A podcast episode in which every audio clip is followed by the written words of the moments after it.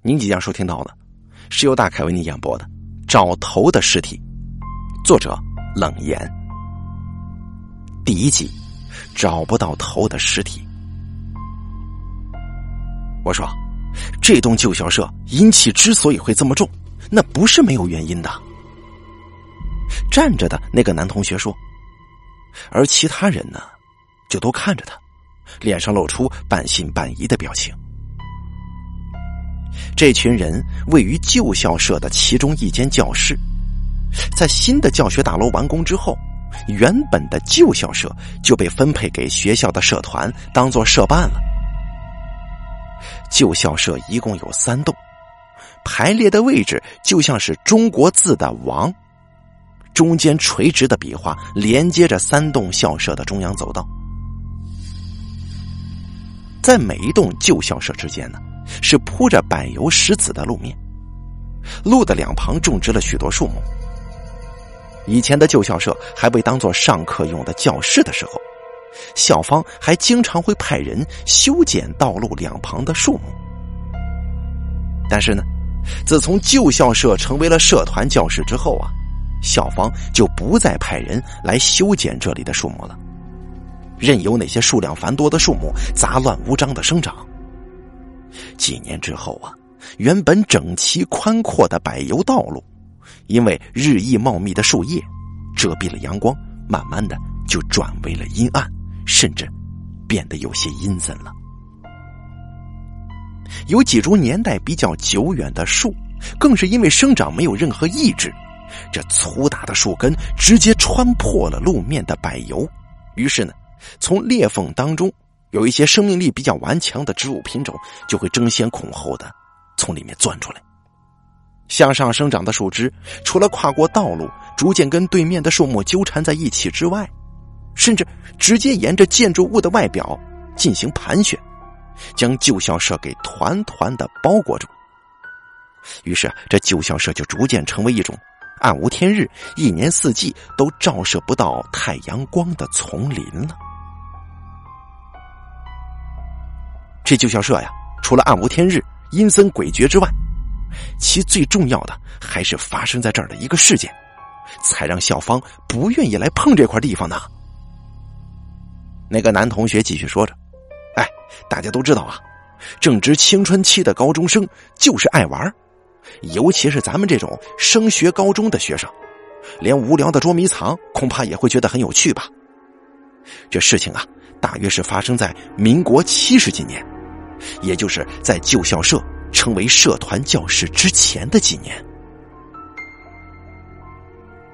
有一天傍晚，资优班的学生还不到五点就下课了，比平常下课时间早了一个多小时。几个比较晚离开的学生收拾好书包之后，因为搭火车的时间呢还没到呢，于是就开始玩这个捉迷藏的游戏了。等决定谁当鬼之后。大家就纷纷的躲到旧校舍各处。这当中有一个叫做小杰的小男生，因为他长得比较瘦小，所以躲到旧校舍男生厕所隔间跟天花板之间的空隙当中了。你们应该都知道，这个旧校舍厕所的隔间跟天花板之间大约有一个成人人头的高度。当初呢，之所以这样设计，是为了让一些大水管或者电路能够通过。会谈到厕所隔间的设计，是因为小杰躲在这个狭小的空间当中呢。那个男同学故意放慢语调，窥视着众人的反应。这小杰呀，趴在大水管上不敢出声。不知过了多久，天色渐渐就变暗了。小杰一边暗自庆幸自己没有被找到，一边呢也因为四周逐渐变暗而变得害怕了。最后，他终于忍不住，决定自己爬下水管。但就在这个时候啊，意外发生了。小杰的头被卡在大水管跟天花板之间，拔不出来了。于是他就开始大声呼救，但是没有人过来帮他。其实所有的人都已经回去了，捉迷藏的游戏早就已经结束，只是其他人都忘记通知小杰。小杰并不知情，一直挣扎着呼救，结果他身体一滑，从水管上就掉下来了。一个女同学小声的说：“哎呀，小杰得救了。”说故事的这位男同学看了看那个女同学，说：“不不不，小杰并没有因此而得救啊，因为从水管上掉下来的只有他的身体，而他的头还是卡在水管跟天花板之间，就这样吊死了。隔天发现小杰尸体的时候，他的身体跟头像是被扯开似的分成两半，身体倒在厕所的地上。”而头呢，仍然卡在天花板跟水管之间。据说是因为他吊着的时候挣扎太过用力，扭断了颈椎骨。小杰死了之后啊，身体悬吊在天花板上摇晃，断裂的骨头就随着身体的晃动，一点一点的把头给割下来了。从此之后啊，只要在旧校舍玩捉迷藏。当鬼的人在数数字的时候，就会被人从后面抓住肩膀。如果顺着那只手所指的方向看的话，就会看到小杰被卡在天花板跟水管之间的头，而那只手呢，就是小杰一直在找头的尸体呀！哎呀，你这故事太吓人了！那位女同学尖叫出声了。说故事的这个男同学似乎还不肯死心，他接着说：“当年小杰被吊死的厕所就是在……”他把手指向窗户外面，所有人的目光都顺着他手指的方向看过去。这一次是所有人一起尖叫了。窗外面对的正是隔壁栋的厕所，从厕所的起窗看进去。只看到一双眼睛圆圆的瞪着，这双眼睛在一个苍白的人脸上，而这个人脸正在看着他们呢。第二集，简单的密室之谜。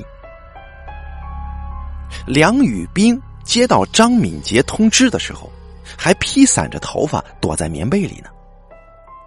他调职到新的警局之后，因为离家比较远，所以就在外面租了一个小房间。也是因为刚刚搬进这儿，所以还没有时间装冷气。现在这个时节正值暑夏，在南台湾的夏天一向又是充满了灼热的活力。即使是在清晨躲在棉被里头，这也是一项相当奇怪的举动啊。前几天台风天的夜里。附近的医学大学发生了坠楼死亡案件，虽然很快就破案了，但是破案之后的事后手续，让梁宇斌着实忙了好几天。深夜好不容易才回到刚租不久的小房间，准备好好休息一下，没想到今天这一大早就被吵死人的电话铃声给震醒了。喂，小兵啊，你快过来吧，有命案发生了。电话那头的张敏杰用一贯简洁有力的话，把地点告诉给了梁宇斌。我的天哪，哪有这么早在杀人的？梁宇冰的两只眼睛还没睁开呢，没有拿电话的那只手动作迟缓的抓着脸上被蚊子叮的大大小小的肿包。这也就是为什么梁宇冰在大热天还要躲在棉被里的原因，因为这蚊子呀实在是太令人感到讨厌了。很快的整理了一下仪容之后，梁宇斌就立刻赶到事发现场。现场已经被封锁了，有一个警员站在围线前面驻守着。请问小豹在里面吗？梁宇斌问那位驻守的警员。警员笑着朝他点了点头。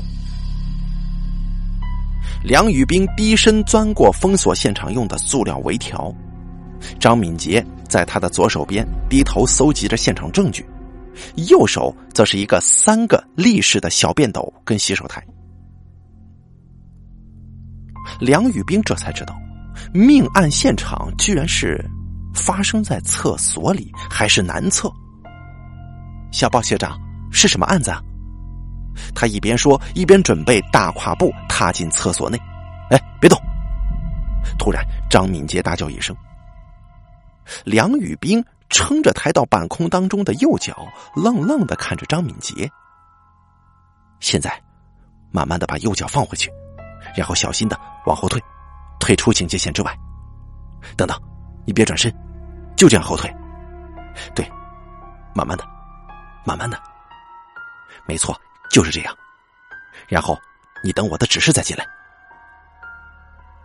梁宇兵退出警戒线之后，抬出右脚看了看鞋底儿。他本来是以为自己踩到了什么特殊物品，张敏杰才会先让他别进去。不过看来似乎不是这样。这个时候，他注意到，刚刚那位警员捂着嘴，似乎强忍着笑。于是他不安的又把左脚也抬起来看了看。小兵啊，你在看什么呢？张敏杰低身钻过警戒线，梁宇兵当然不好意思是说看脚底有没有踩到什么特殊物品，只好笑着说了一句：“啊，没什么。”张敏杰手上抱着一堆大大小小的纸袋跟塑料袋，虽然是刚刚调到刑事组，但是梁宇兵也知道那些是什么东西。哟，有这么多线索，那凶手岂不是很好抓了？梁宇兵问。好不好抓，还要进一步鉴定才知道这些线索是否有用。刚刚我叫你先别进来，就是怕你破坏了现场。阿东没有告诉你，我习惯一个人勘察现场吗？阿东就是站在警戒线前面的那位警员了。梁宇兵回头往阿东的位置看过去，阿东不知道什么时候已经不见了。哼，难怪笑得像个奸臣似的，原来你有这习惯呢。梁宇斌在心里想：“老大等一下才会过来呢。”老大指的是鲁英南组长，他还在为上次台风夜的那个案子闷闷不乐呢。为什么呀？不是都破案了吗？问题是，不是他破的案呢？梁宇斌因为刚刚调到这个单位不久，对于组员们都还不是很熟悉。所以也不知道鲁组长的脾气究竟怎么样。虽然上次台风夜的那个案子凶手是由他口中揭晓，但其实也不是他破的案。事实上啊，案件的某些细节，梁宇斌到现在还搞不清楚呢。从警校毕业大概有两年了，梁宇斌一直都是在行政部门工作，跟他最初的想法是有些出入的。不过，最近因为透过父亲生前一些朋友的关系，总算是如愿以偿的调到父亲以前工作的警局。这唯一美中不足的，大概就是只有遇到一个脾气超坏的组长这件事吧。怎么，老大会介意这种事情吗？张敏杰回了梁宇冰一个意味深长的笑容之后，立刻进入主题。死者。是叫做洪家达的男性，十六岁，是这所高中的高二学生。死因呢，还要再等法医进一步确认。不过看起来，他像是被吊死的。什么？吊死的？是被勒死的还是上吊死的？看起来，确实像是被吊死的。被吊死的吗？那就是他杀呀。所以我才说要等法医来确认死因。因为厕所是从里面被反锁的。梁宇斌的表情很明显，让张敏杰了解到，他不懂张敏杰在说些什么。对很少接触女警的张敏杰来说，这的确是一种很特别的沟通方式。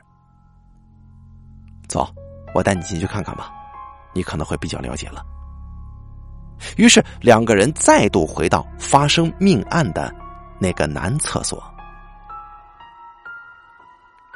先前提到过了，从门口看进去的右边有三个立式的小便斗以及洗手台，左边则有三间厕所，尸体就在中间那间厕所的地板上，背靠着接近男厕所大门的这间厕所内坐着，然后他的头偏向里面，右手抓着脖子上的绳子，而左手则是拉着水箱上的拉把。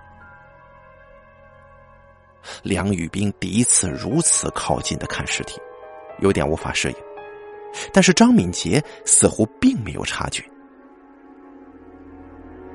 厕所的马桶是蹲式的，前方朝向门口，左前方是一个方形的塑料垃圾桶，里面的垃圾袋刚刚换新，还没有垃圾。厕所后面的墙壁上方是水箱，冲水的拉把手在水箱靠近大门的这一边。因为拉把手被死者拉着的关系，所以蹲式马桶里的水一直在不停的流着。我到的时候，这间厕所的门是锁上的。本来我是打算从厕所的门上面空间爬进去，不过有大水管跟一些不知道是什么东西的给挡着，连肩膀都过不去，所以啊，我就把锁给破坏了。张敏杰继续说。死者洪家达的脖子上缠着一种绳子，在附近的童军社社团里面，这种绳子有很多。而且啊，那间教室的窗户有被侵入的迹象，绳子应该是从那里拿的。绳结结在脖子后面，游离端的切口很整齐，应该是被利刃切断的。呃，小豹学长，你说他像是被吊死的？又要说等法医来确定死因，这是为什么呢？小豹是鲁英男替张敏杰取的绰号，是为了赞赏他的行事风格敏捷如豹。因为死者的情况，应该不是上吊自杀，而是他杀呀。这样推断的话，就会有一个问题出现，那就是死者所在的那间厕所是从里面锁上的，而且。厕所隔间跟天花板之间的空间是没有办法容纳一个成年人通过的，所以从现场的情况来看，很像是有人从隔间上面像是钓鱼一样，把绳子垂下来套住死者的脖子，把他勒死。但是这样想呢，又觉得很荒唐。一方面，死者的衣着是很整齐的，不像是正在上厕所；一方面。把绳子从隔间上面垂下来，把死者吊死，这怎么想都觉得不太可能吧？这么说来，这是密室杀人的手法了。梁宇兵的语气听起来比较兴奋，想不到这么快就可以遇到密室杀人的犯罪了。密室杀人呢？张敏杰看见梁宇兵的异常反应，刚才的想法不禁又浮现出来了。你如果硬要说成是密室的话，也可以。不过像如此简陋的密室，这实在是有些牵强啊。张敏杰本来是想说，这个密室破解的方法其实很多。不过梁宇兵一听到“密室杀人”这四个字，眼睛都亮了，根本就无心听张敏杰是如何解释的。那凶手到底是从哪里逃走的？梁宇兵无视尸体的存在，开始在陈尸现场探头探脑的。喂，你能不能老实点？你这样做是会破坏现场的。张敏杰硬是把梁宇兵拖出了男厕所。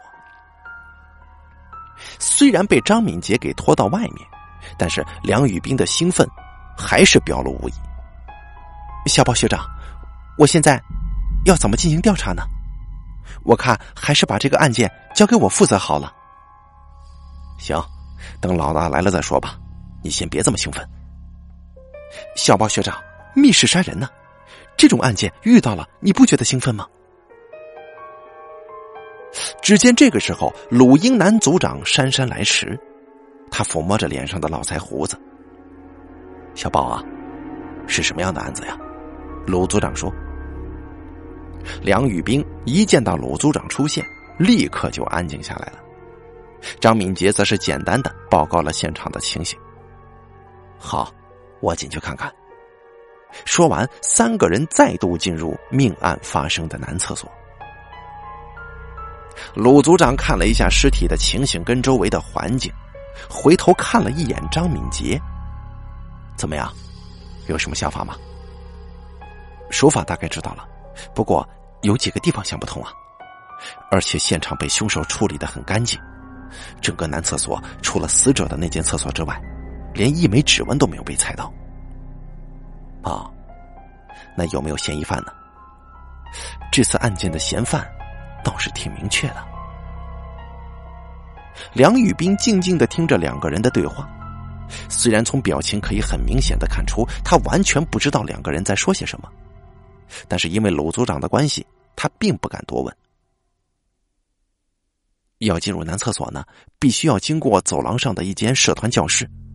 在命案发生的那段时间，教室里一直都有人在，而且因为时间很早，又是周末，所以在学校的人是比较少的。这嫌疑犯的范围呢？自然就会缩小许多。最重要的一点就是，死者洪家达是隶属于那个社团的成员之一，所以那个社团的学生自然是嫌疑最重的。张敏杰汇报说：“鲁组长转头问梁宇斌：‘小兵啊，盘问嫌疑犯，你有没有学过呢？’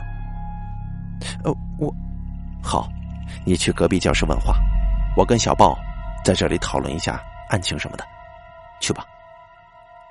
我没有学过怎么审问犯人呢。梁宇兵说：“不过他的声音小到连他自己都快听不见了，更别说是鲁组长。”于是他只好以“我正在调查密室杀人案”为由来安慰自己，硬着头皮前去问话。张敏杰在他出发之前，把大致的情形告诉他了。根据命案发现者的证词来说，发现尸体的当时大约是早上七点二十几分。几个同学本来约了要去登山，因为还没有人到，所以先到的人就在教室里说起了学校的鬼故事。他们是在隔壁栋的二楼看到南侧的气窗有一个人盯着他们看。再过一会儿啊，那个人就消失了。因为当时正好讲到关于这所高中旧校舍男厕所的传说，而那个人呢看起来又有点异常，所以几个人决定前去查看，因此发现了尸体。张敏杰这样对梁宇斌说：“啊，基本上发现命案的那几个学生，嫌疑是不大的。”第三集，嫌犯们的证言。他是一个缺乏想象力的人呢。坐在梁宇冰对面的这个女生说：“虽然现在是炎热的夏天，但是因为时间在早上，而且旧校舍又常年笼罩在树木的阴影之下，只是穿着短袖上衣的梁宇冰甚至感觉到有点冷。”对面的这个女生手上抱着一本书，大大的玳瑁框眼镜占据了她的半个脸。这对于一个高中女生来说，她的穿着跟发型非常标准，但是她一定会被嘲笑为老土。梁宇冰盯着他手上的书看，那是一本看起来像是小说的书，书名叫做《一个都不留》。梁宇冰心想啊，这应该是现在很流行的侦探小说一类吧。我实在是无法想象，一个热爱推理小说的人会像他这么缺乏想象力。杨纯琛说道：“杨纯深是对面这个女孩的名字。啊，虽然他是有点缺乏想象力，但是他为人非常正直的。他遭受到这样的不幸，我实在是感到非常难过。”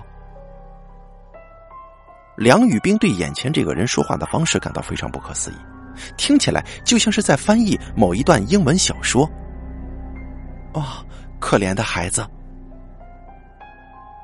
然后再看了一眼女孩子手上的书，作者是克里斯蒂，听起来就像是会写出前面这段话的作者。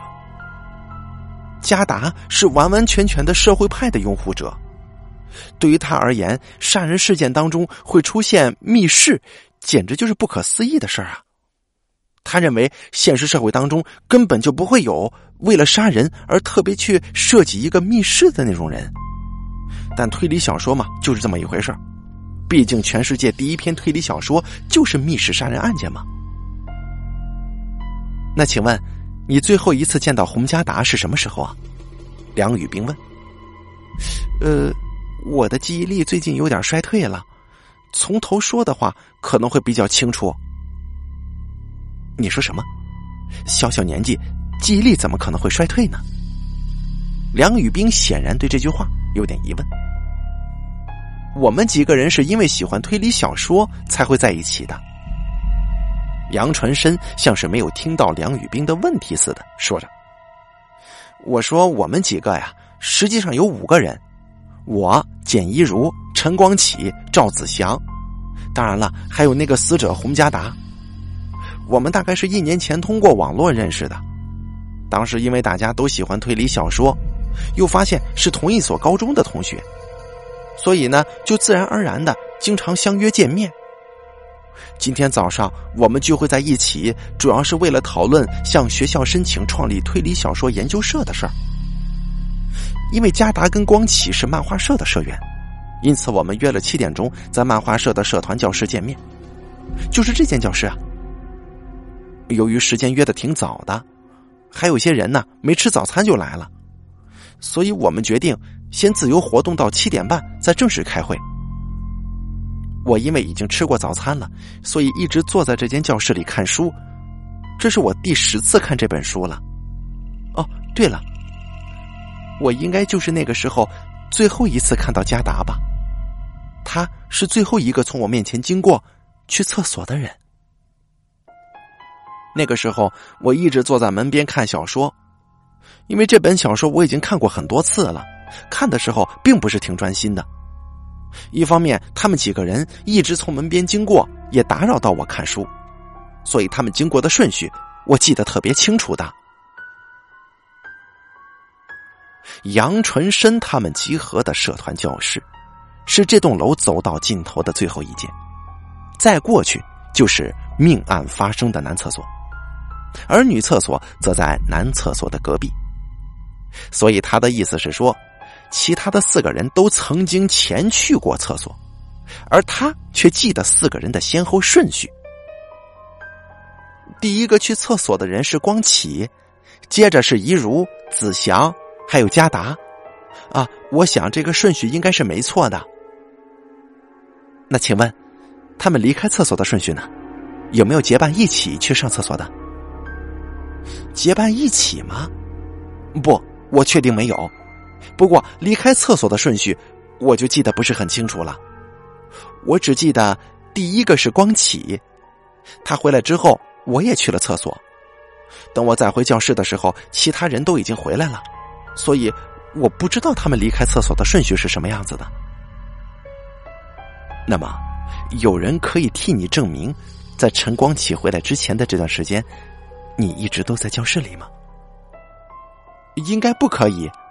我一直都是一个人待在教室里的，他们去上厕所的时候有没有看到我，我也不确定啊。啊，好，非常谢谢你的合作。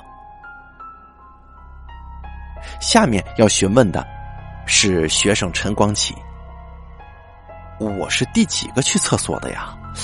呃，这这我怎么会清楚啊？不过我回教室的时候，应该确实只有纯身在而已啊。坐在梁宇冰前面的这个男孩说：“现在是早上的九点钟，距离命案发生的时间已经超过一个半小时了。”梁宇冰继续询问第二个嫌犯，他发现这间教室有一扇窗户外面爬满了树藤，再仔细一看，其他的窗子也都同样爬满了树藤。难怪这间教室感觉看起来很昏暗，而且一点都不热，甚至……冷的有点异常。对面的这个男生把两手交叠在桌上，他偶尔会将右手肘靠在左手背上，用右手食指跟拇指抚摸下巴。梁宇冰发现，他嘴唇上方跟下巴的胡须很细，看起来就像是刚长出来，还没有被刮胡刀刮过的那种不成熟的胡须。他并不像之前那个女孩一样抱着一本书，而是把书放在手提袋里。因为手提袋的袋口是打开的，所以梁宇冰可以看到里面的书。不过，我想就像是大部分罪犯一样，呃，不论我还是纯身，甚至还有其他人，这不在场的证明都不值一提吧？陈光启说。陈光启就是坐在梁宇冰对面的这个男孩的名字。不在场证明可是非常具有参考价值的，并不是每个案件的凶手都像是侦探小说那样诡计多端呢。梁宇冰原本想这样告诉对面这个男孩，但是他发现呢，陈光启并没有在看自己，而是自顾自的说着话。你如果觉得这个案件很棘手的话，那么我想我可以提供给你一些意见作为参考。因为毕竟，警方不论是在小说或者电影当中，都只是配角嘛。梁宇兵到这会儿其实已经气得牙根痒痒了，他只想一拳打过去，把这个不知天高地厚的小子给打倒。但是，一想到人就在隔壁的鲁英男组长，他只得忍住火气。况且这一拳打过去，也不见得能把这小子给打醒啊。要是仔细去研究进入厕所的顺序，我觉得那是没有什么意义的。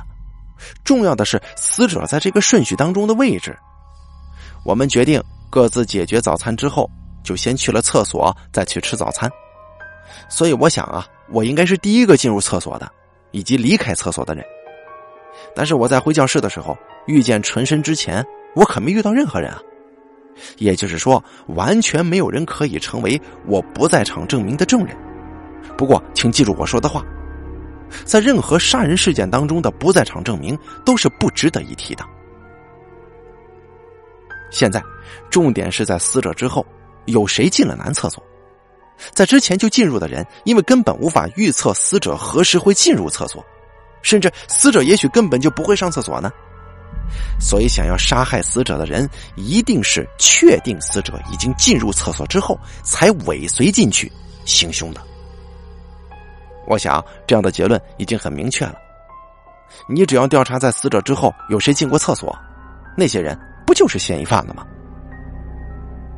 哎，这毛头小子，梁宇兵听了陈光启的话之后，觉得非常有道理，于是赶紧翻笔记本查看之前。杨纯生所说的每个人进入厕所的顺序，不过看了之后他大失所望，因为笔记本上写的顺序是：陈光启、简一如、赵子祥、洪家达。这个顺序可真是有够尴尬的呀！为什么呢？也就是说，死者之后没有人进入厕所呀。陈光启从手提袋里抽出一本书来，书名是《罗马帽子的秘密》。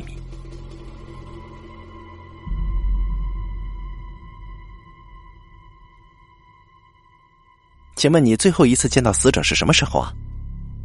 梁宇兵放弃陈光启的论点，接着问。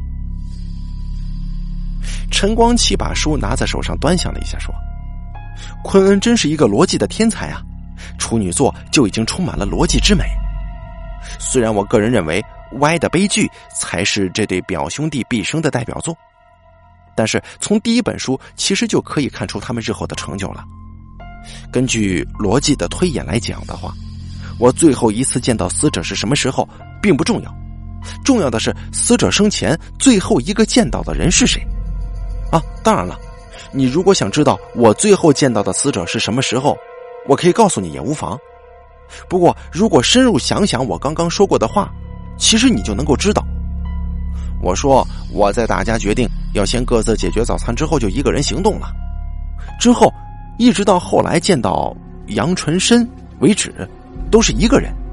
所以我最后一次见到死者，当然是在大家分开各自去吃早餐的那个时候了。啊，非常谢谢你的合作，谢谢啊。梁宇冰觉得，如果他再问下去的话，一定会想亲手宰了眼前这个人的，所以他决定想询问下一个人。而下一个要被询问的人叫赵子祥。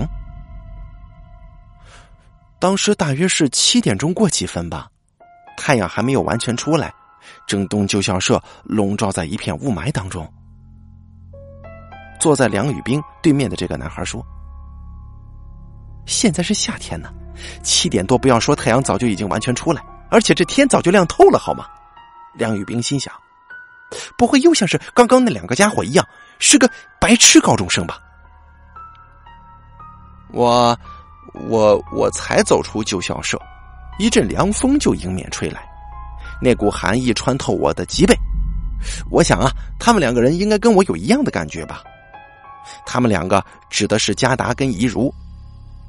我是跟加达、怡如一起去吃早餐的，但是我跟怡如吃完之后就先离开了呀。赵子祥在说，赵子祥是这个男孩的名字。这个男孩留着中分的长直发，长度大约到肩膀上方几公分处。他不时的用双手将头发往后梳拢，在他的右耳上夹着一支笔。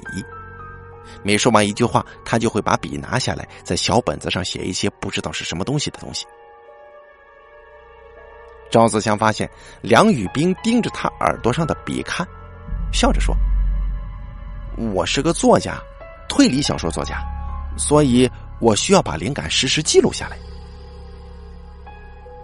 那你最后一次见到死者是什么时候啊？哦，你有没有听过旧校舍有一个鬼在游荡啊？那个鬼就是正在找他的头颅的那个小杰呀。哦，也难怪你不知道啊！就连本校的学生也只有少部分人才知道呢。那是发生在民国七十几年的事儿。当时有一个叫做小杰的学生。因为跟同学玩捉迷藏，结果呀，吊死在厕所里了。赵子祥将找头的小杰这个故事告诉给了雨冰。梁雨冰相信鬼是存在的，凡是对于鬼神之事，都是抱着宁可信其有，不可信其无的态度，也因此常常把鬼故事会当真。所以在听着赵子祥说明关于找头的小杰这个事儿的时候，他竟然不自觉的在口中默念起阿弥陀佛来了。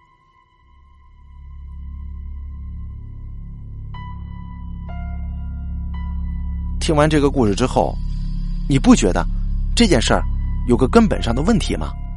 赵子祥问。啊，什么问题啊？你应该看过旧校舍的南侧了吧？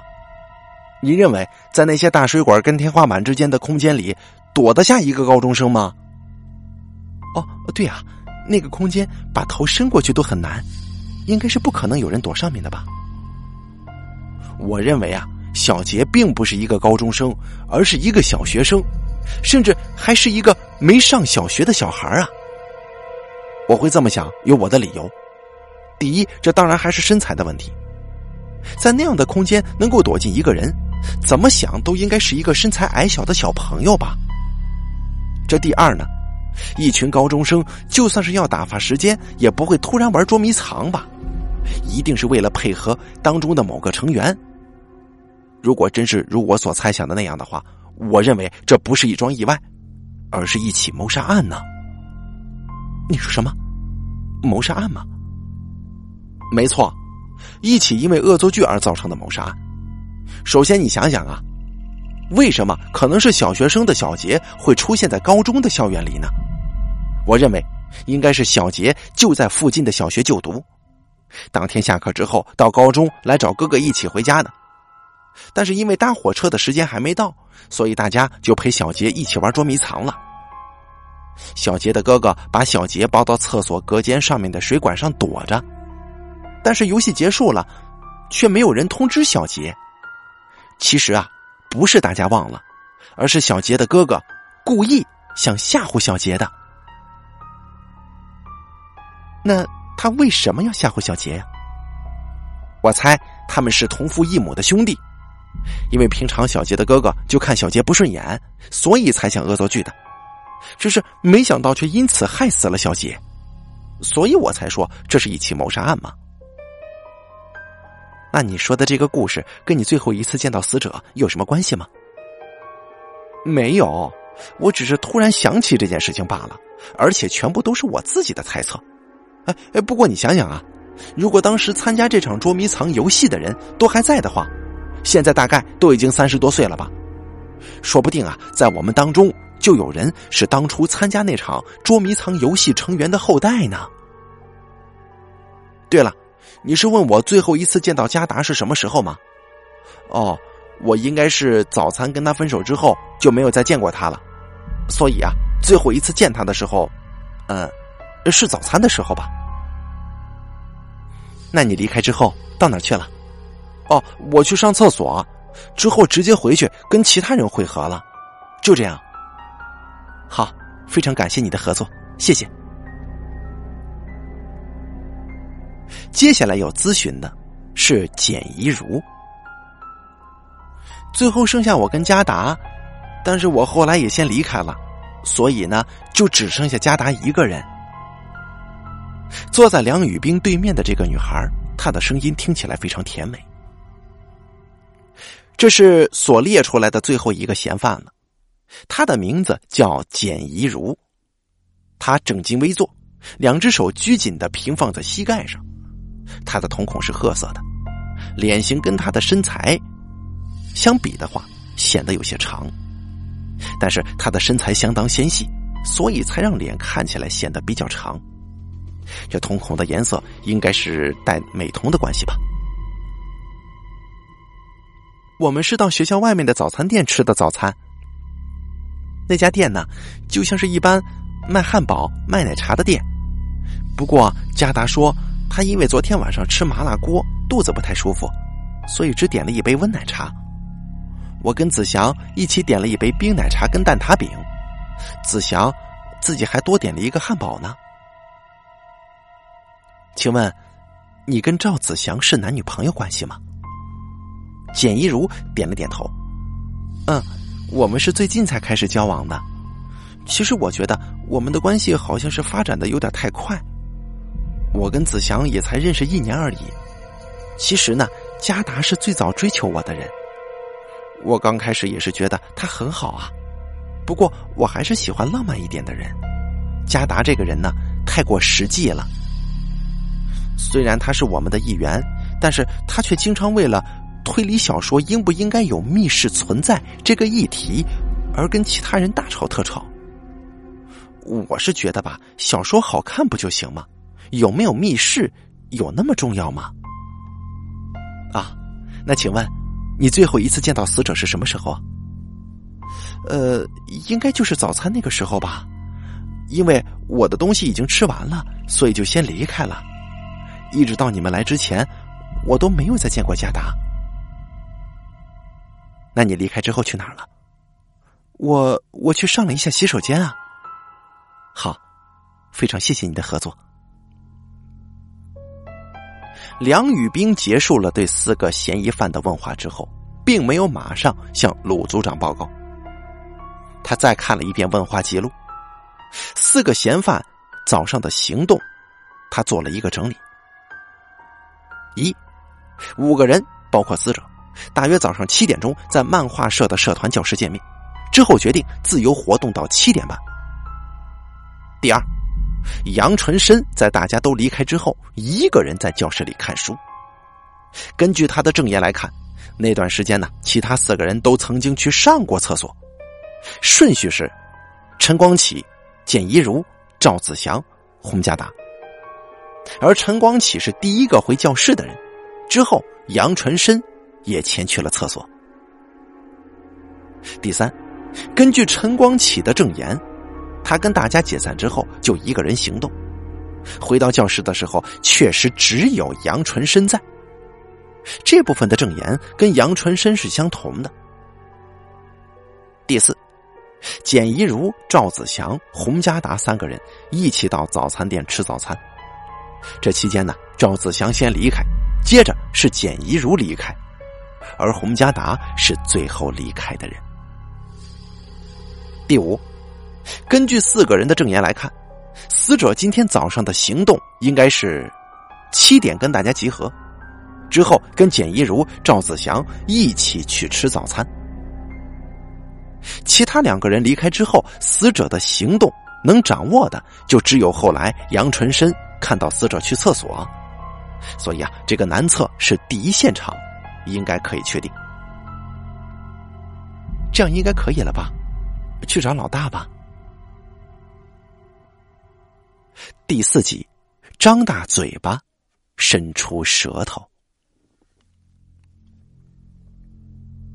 鲁英男组长跟张敏杰两个人现在的位置是在命案发现者所在的教室，也就是几个相约要去登山的学生们讲校园鬼故事的那个地方。啊，没错，从这里确实可以透过窗户看到隔壁栋南侧的气窗。从这个角度可以看到头部的话，应该就是用我们说的那个方法吧。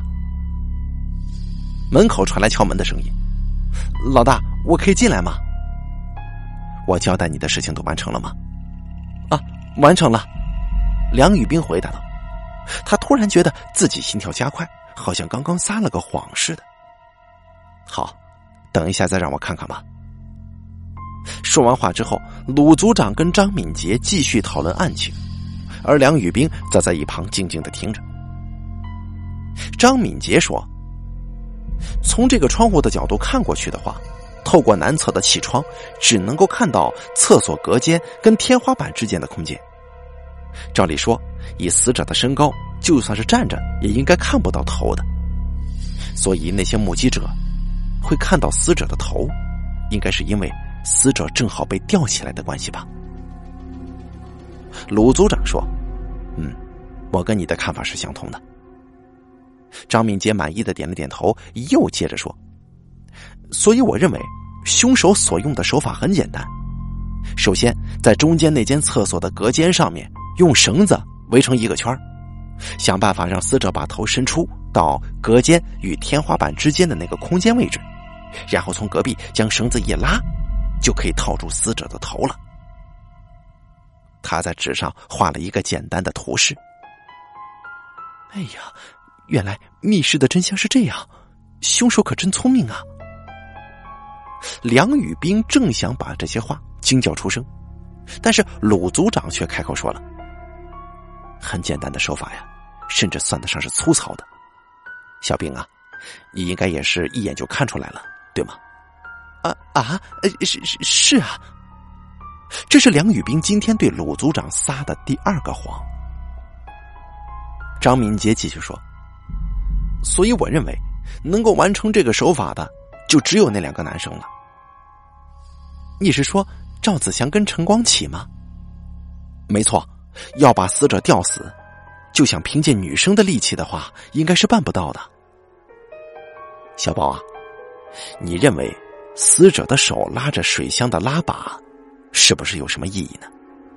呃呃，这这一点我倒是没注意到。以手法来说，我同意你的看法，不过还是有几个疑点存在的。第一，如何让死者乖乖的把头伸到隔间上面的空间呢？第二，凶手为什么要特意布置这样一个密室呢？第三。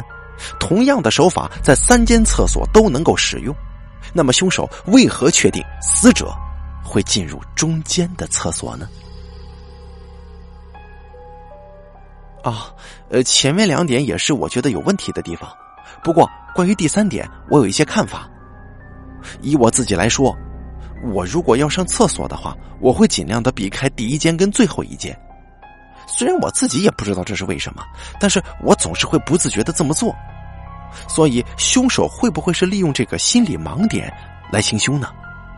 张敏杰说：“好，这点我先保留我的看法，我想再去看一次现场。”说完之后，鲁组长快步离开，张敏杰也紧随其后跟了上去。梁宇冰一时之间也不知道自己要做些什么，于是他想到上次台风夜的那个案件了，就拿出手机。拨打了电话给叶振华。目前，叶振华正在南部某家医学大学附属医院里面，他的牙科部里实习，就是所谓的实习医生了。电话响了不久就接通了，喂，是振华吗？我是小兵。电话那头没有人说话。喂，喂这次有人回话了，但是声音很小，而且很模糊。你现在不要说话，把嘴张到最大，然后把舌头伸出来。梁宇斌觉得很奇怪。对，舌头要伸出来，只要一分钟就好了。忍耐一下。梁宇斌虽然觉得很奇怪，但他还是依照电话里的指示，把嘴张到最大，舌头伸了出来。他心想啊，反正现在这边没人。就一分钟而已嘛。大约到三十秒钟的时候，电话突然传来嘟嘟嘟的声音，这表示电话被挂断了。梁宇兵张大嘴巴，伸出舌头，看着手中掀盖式的手机，他想：这这怎么回事？太奇怪了呀！第五集，真相。叶振华正在把浓稠的石膏小心翼翼的倒进牙膜当中，他仔细的调到浮上表面的小气泡。他刚刚结束口腔外科的实习，现在到补辍科继续他的牙科实习生活。今天是假日，照理来说，叶振华是应该要在家里休息的，但是他才刚刚帮一位病患印完牙模呢。这是印的第五次的模，之前都失败了。郑华因为回医院拿一些东西，被同样是实习医生的同学帮忙拜托印这个模型，所以他才会假日的这个时间里面留在医院灌制石膏模型。叶振华回想起刚刚对病患的谈话，你现在先别说话，把嘴巴张到最大，然后伸舌头出来。对，舌头要伸出来，只要一分钟就好了。你忍耐一下啊。他说的是一位口腔癌的病患，下颌骨因为癌细胞的侵犯被切除了一半。当时病患很努力的把剩下的一半下巴张大，但是他的下巴早就因为没有骨头的支撑而渐渐萎缩了，舌头也因为手术的关系而被缝合在靠近嘴唇的地方。所以，即使他已经很努力了。这嘴巴仍旧像是没张开之前的大小。嘴巴张大，舌头伸出来，对这样的病患而言，即使只有一分钟，那也是一个相当困难的动作呀。叶振华把倒好的石膏模型摆在架子上，这是印了五次才成功的模型，所以他必须非常小心的摆放。他现在的心情，与其说是沮丧，倒不如说是一种无力感。这是他开始实习以来经常会出现的一种新的情绪。这个时候，他放在口袋里的手机震了起来。哦，对了，刚刚印模的时候，好像也有人打电话过来吧？他接起电话的时候，突然想到了这个问题。喂，哦，小兵，是你啊？你刚刚是不是打电话给我了？哦，不好意思啊，我在帮病人印牙模呢，所以不能接电话。不好意思啊，电话那头突然一阵沉默，许久，从手机才传来梁宇冰的声音：“我有个案子，想问问你的意见。”哦，小兵，你在生气吗？是不是被鲁组长骂了？没有，我没在生气。呃，是吗？怎么你的声音听起来这么凶啊？我还以为你又被骂了呢。啊，对了，你说要问我什么案子？梁宇兵把早上发生在旧校舍杀人的案件来龙去脉全部都告诉给了叶振华，当然也把嫌犯们的问话尽可能的向他阐述说明。啊，呃，我也同意密室的手法，应该就是这样，没错。小兵啊，你现在去嫌犯们身上或者附近的垃圾桶找找看。有没有写这样的纸条？叶振华把他想找的纸条内容告诉给梁宇斌，然后请小报去我说的这个地方采集指纹。他把地点也告诉给了梁宇斌。为什么要这么做呀？我已经知道凶手是谁了，我只是想再确定一下。你这些呢，都先去调查一下，办妥了之后再打电话给我吧。啊好吧。梁宇斌把电话挂上之后，马上就开始烦恼了。这等会儿该怎么跟老大说呢？一直到再次跟鲁组长以及张敏杰会合之前，他都还没有找到解决的办法。来到命案现场的南侧，梁宇斌只看见张敏杰一个人，于是他赶紧上前去跟他说话：“哎，小宝学长，我想麻烦你一件事什么事儿？你可不可以帮我查一下这个地方所有门把手上的指纹呢？”梁宇斌把叶振华说的地方告诉给了张敏杰。哎，为什么要调查那个地方？呃，因为呃，因为怎么了？难道你已经知道凶手是谁了吗？算是吧。小宝，你马上去调查小兵说的那个地方吧，快去。后面突然传来鲁组长的声音：“老大。”梁宇斌一听到鲁组长的声音，马上反射性的立正。好，我马上去调查。张敏杰说完之后，一溜烟的就不见了。小兵啊，你已经知道凶手是谁了吗？鲁组长问。我我还有一件事情要查一下，不过应该算是知道了吧。但梁宇斌这个时候心里想的是：郑华呀，你要是骗我，我就死定了。叶振华回门诊的时候，刚刚让他印模的那位病患已经离开了，但是在柜台上却多了一张纸条。医生，谢谢。纸条上这样写着：“哎，既然想谢谢我，为什么不当面跟我说呢？”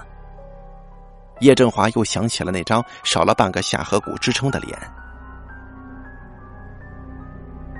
也许是没有办法说话了吧。哎，喂，小兵打电话过来了。喂，小兵啊，怎么样？我说的事情调查的怎么样？我没有找到你说的什么类似写着“休整中”一类的纸条。女厕所那边的小报学长在门把上踩到了很多指纹，但是都需要进行比对呀。梁宇斌的声音听得出来，刻意压低了。而且现在，陆组长正在我的背后等着我说出凶手的名字呢。你赶快告诉我吧。啊，哈，其实这件案子呢，破绽百出啊。我先来谈一谈这个杀人事件完整的条件有哪些吧。这第一呢，凶手必须是事先布置好杀人的陷阱。第二，凶手必须知道死者会去上厕所。第三，凶手必须知道死者。会进哪一间厕所？从目前的情况来看呢，凶手是想办法让死者进入中间的那间厕所。有两个办法可以达到这个目的。第一种就是在其他两间厕所的门口贴上“休整中”这样的纸条，这就是我请你找纸条的原因了。第二种方法，我觉得比较有可能，就是当其他两间厕所都有人使用的时候。死者自然而然就只能进到中间的厕所了，所以我认为啊，这件案子应该有一个共犯，也就是凶手一共有两个人。小兵，你请小豹把从女厕所采到的指纹跟两位女性对比一下，如果他们都曾经去过女厕所的话，应该两个人的指纹都会在小宝采到的那些指纹里面能够找到。电话那头的梁宇冰一阵子没说话，啊，真的呀！小报学长说，虽然还是经过计算机比对才比较准，不过依他来看，简一如的指纹应该不在里面。根据简一如的证词来说，他离开早餐店之后去了一趟洗手间，所以女厕所的门把手上应该会采集到他的指纹。既然女厕所没有采集到他的指纹，那就表示他没有去厕所。那么他为什么要说谎呢？另外，我们看一下在案件当中的所谓的顺序问题。在这件案子里面，一共出现了两个顺序，一个是上厕所的顺序，一个是离开早餐店的顺序。因为离开厕所的顺序并没有明朗化，所以我并没有考虑进来。根据杨纯深的证言，五个人上厕所的顺序是：陈光启、简一如、赵子祥、洪家达、杨纯深。而根据简一如跟赵子祥的证言，离开早餐店的顺序是：赵子祥、简一如、洪家达。如果说简一如跟赵子祥都是在离开早餐店之前就直接去厕所，那么为什么先离开早餐店的赵子祥，但是先去厕所的却是简一如呢？在这段时间差里面，赵子祥做了什么事情啊？其实，在嫌犯的证言里面，有很多矛盾的地方。第一个引起我注意的地方。是一起到早餐店吃早餐的三个人。咱们通常来说呀，跟别人一起去吃早餐的时候，如果没有特别的事情，应该是不会先行离开的吧。因此啊，赵子祥跟简一如的离开，其实他就是一种不自然的行为。咱们呢，先替他们的行动想一个合理化的解释，是因为有急事吗？他们五个人约好要开会。所以，就算有急事也应该是跟开会有关。离开的话，应该也是三个人一起呀，因为他们都是一个组织的嘛。因此，并不构成单独离开的理由。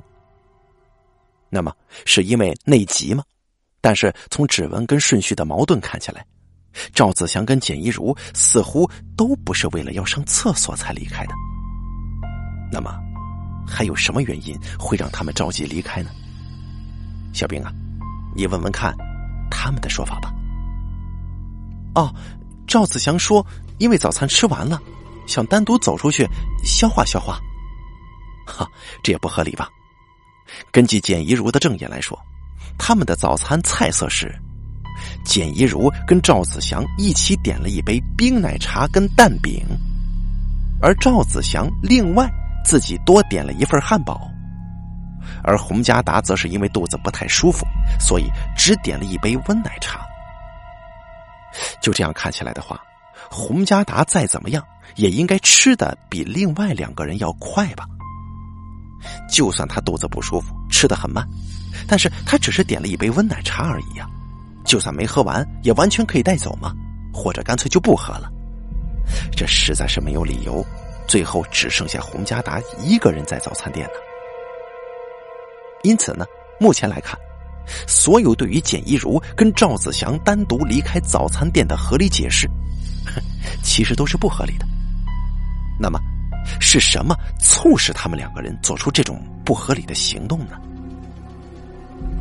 事实上，我认为他们两个人就是这个杀人事件的凶手。而且最重要的一点就是，死者洪家达前一天吃坏肚子的事儿只有他们两个人知道。所以他们可以预估到洪家达可能会去上厕所呀。咱们再从头来审视一下这次的案件吧。案件凶器就是附近可以拿得到的那种童军绳。死者是在偶然的情况之下，才因为肠胃的问题要去上厕所。凶手行凶的时候，没有事先戴着手套。而是选择把现场可能留下指纹的地方全部擦拭干净。嫌犯当中也没有人有明显的杀人动机。从以上几点来看，这件杀人事件很可能是临时起意的，甚至凶手啊本来就没打算要杀死洪家达。那我的推测是这样的：简一如、赵子祥跟洪家达三个人一起去吃早餐。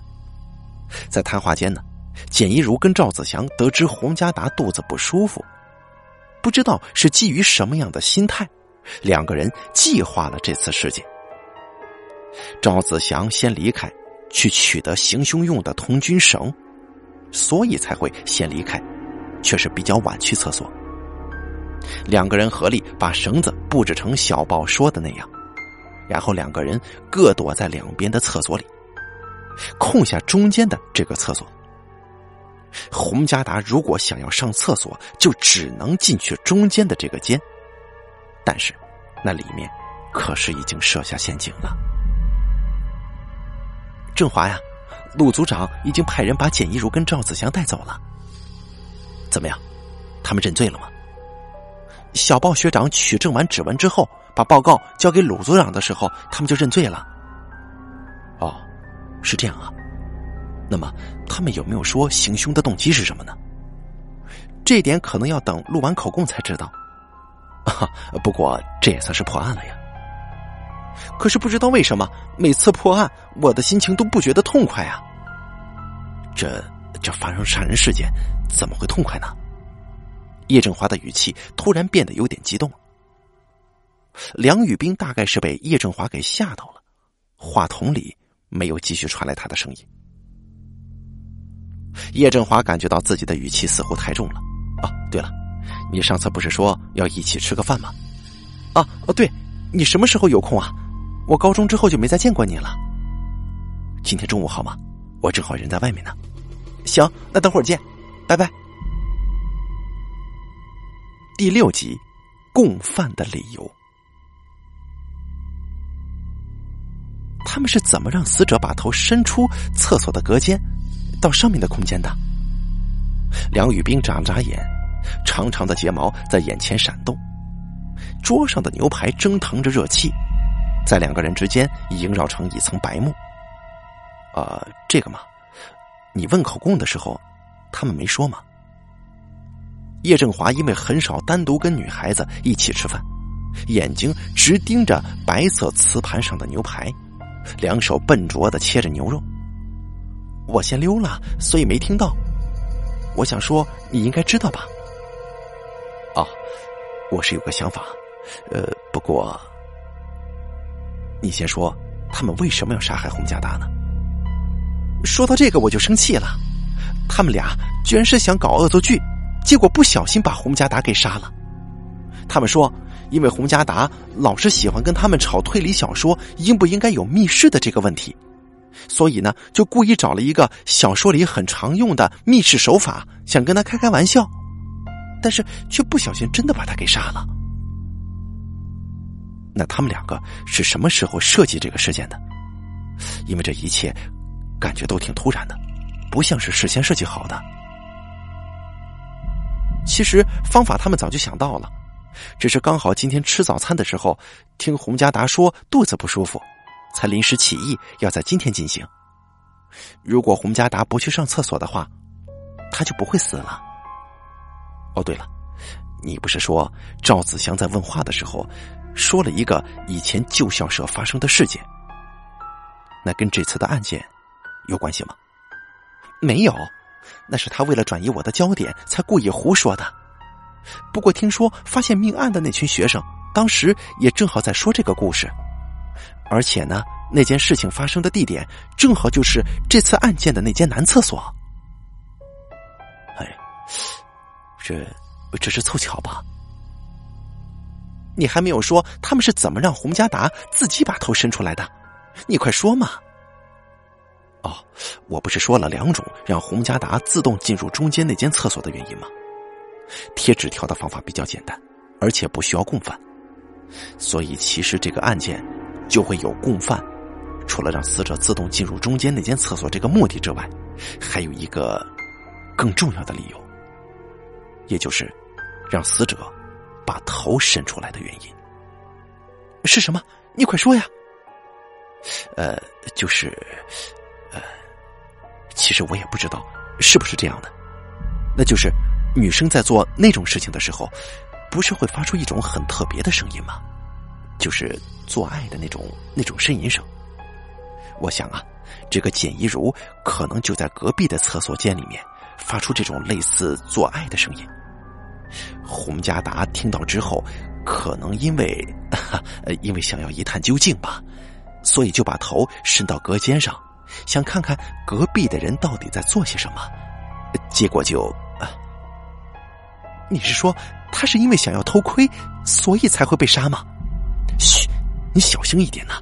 我我只是猜测，又不一定是这样。可是这种方法你是怎么想到的？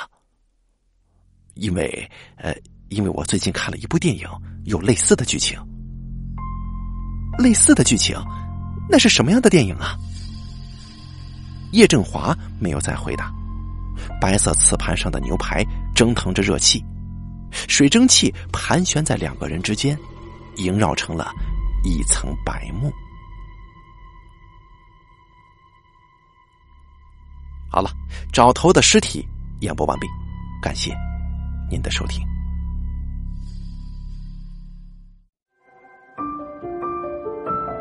本期故事演播完毕，想要了解大凯更多的精彩内容，敬请关注微信公众账号“大凯说”。感谢您的收听。